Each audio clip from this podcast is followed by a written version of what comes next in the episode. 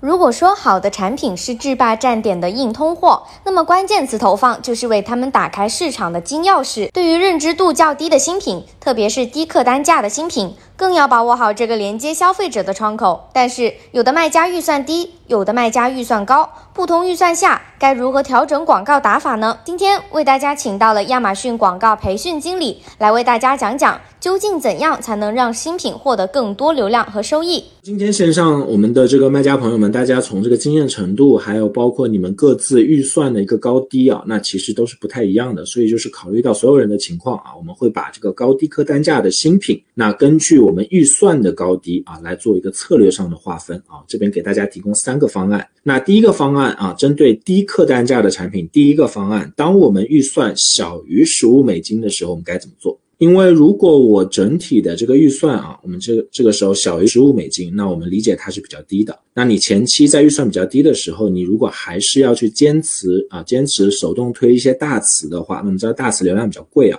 那你这个时候如果你还去推大词，那你的流量，嗯，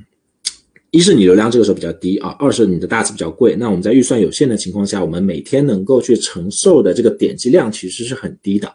那在这种情况下，我们是很难去把排名做起来。OK，你会发现你花了很多钱啊，投进去很多的广告费，但是呢，它并不会有太多流量上的一个提升。所以说这个时候我们啊建议就是大家还是在预算比较低的时候，采取一个偏保守的一个策略。那我们先把自动广告打开啊，用自动广告来去测试一下，看一下有哪些关键词它是比较不错的。那比较不错，我们通常指的是这个转化率和这个点击率都是比较好的。那我们把这部分词后面再筛选出来来使用。呃，然后的话是这个非标品啊。接下来，如果你的产品是非标品，那我们首先会建议使用一些替代品的投放啊。那我们官方会把它叫做这个互补商品的匹配方式。因为对于非标品而言呢，这个消费者他的目的性不是那么明确的，那关键词它的转化率是会比较低的。所以这个时候我会想要去看一下，说在我们的类目里面啊，有哪些竞争对手它的流量是可以被转化的。所以说这个时候我们要做的更多的是一个商品的投放。那这个时候我们针对关键词啊，我们刚才也说消费者的目的性不是那么明确啊。对于非标品而言，目的不明确的情况下，它的出单词可能是会比较分散的。那在比较分散的情况下，其实我们可以用一个更加低的一个竞价来做测试。比如说我们看到这位卖家他就用了一个零点八倍的竞价来打这个自动广告。